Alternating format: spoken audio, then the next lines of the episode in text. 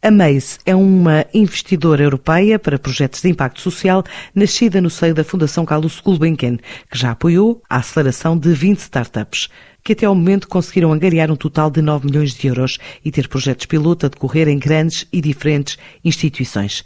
Este ano foi lançada a terceira edição da Maze X, o programa de aceleração para projetos de impacto social, e há pelo menos uma dezena de startups selecionadas, entre elas três portuguesas, entre mais de 209 candidaturas de 39 nacionalidades diferentes. É um dos projetos da Maze que está a assinalar sete anos de vida e dos quais fala António Miguel, o gestor do projeto.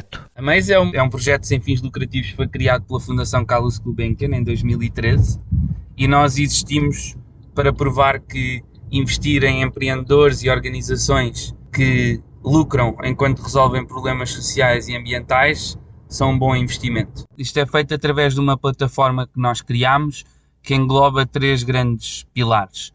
Um pilar de investimento, ou seja, nós investimos nesses empreendedores, investimos em toda a Europa. Um pilar de capacitação, em que nós ajudamos estes projetos a tornarem-se mais eficazes, mais eficientes e a crescerem.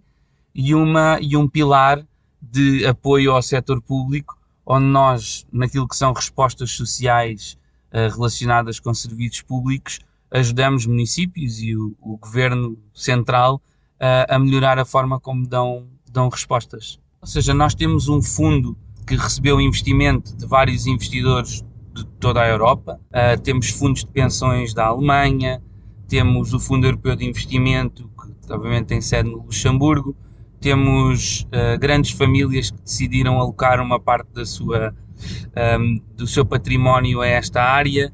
Uh, e aquilo que nós fazemos em nome desses investidores é criarmos um fundo e investimos em startups que utilizam tecnologia para resolver problemas sociais ou, ou ambientais. Quando começámos em 2016, focávamos só em startups portuguesas. Entretanto, o programa foi crescendo e hoje em dia temos startups de todo o mundo, mas com especial incidência da Europa. Nós este ano esperamos, com o nosso fundo, investir cerca de 10 milhões neste tipo de startups, em Portugal e por toda a Europa. 50% dos projetos com quem nós trabalhamos, dessas 100 startups, um, as fundadoras dessas empresas são mulheres. É um tema que é muito importante para nós, garantir a diversidade não só de género, mas outras formas de diversidade nos projetos com quem, com quem trabalhamos.